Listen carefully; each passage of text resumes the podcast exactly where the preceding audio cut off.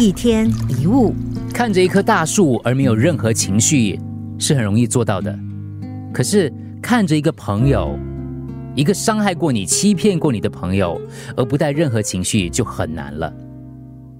你跟一个朋友约好了一起吃饭，到时间了他没有出现。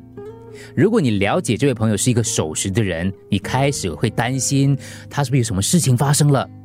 但是如果你等的是一位不太守时而又做事马马虎虎的朋友，你发火的机会可能就会比较大了，对不对？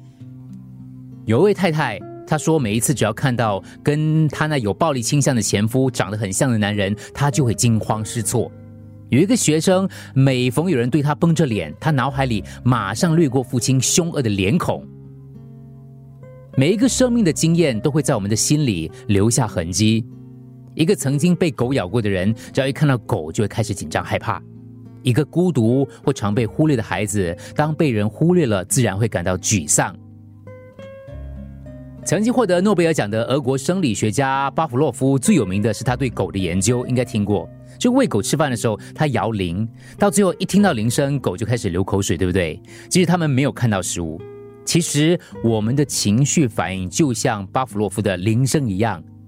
记忆的铃声一旦响起，当有人瞄了你一眼或说了某个字，当有人面无表情或没有回你电话的时候，当你的老板请你到他的办公室，或者是你的伴侣以某种语调跟你说话，如果外在发生类似的事件，就会唤起你失控受挫的记忆。那要怎么分辨影响情绪的事件是现在发生的还是以前留下来的呢？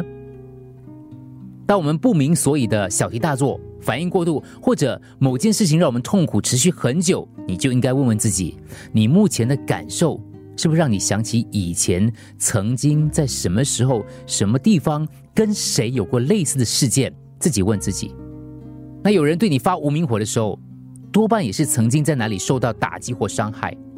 试着去了解你讨厌的那个人，不管是自私还是无情，不管你讨厌的是什么，先了解他的背景、他的恐惧。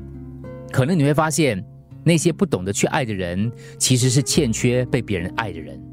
了解到每个人都有着不同的过去，也许你就能够有更大的包容心去接纳别人，也接纳自己。记得不要成为过往记忆的奴隶。一天一物，除了各大 Podcast 平台，你也可以通过 SBH Radio App 或 UFM 一零零三 SG Slash Podcast。收听更多一天一物。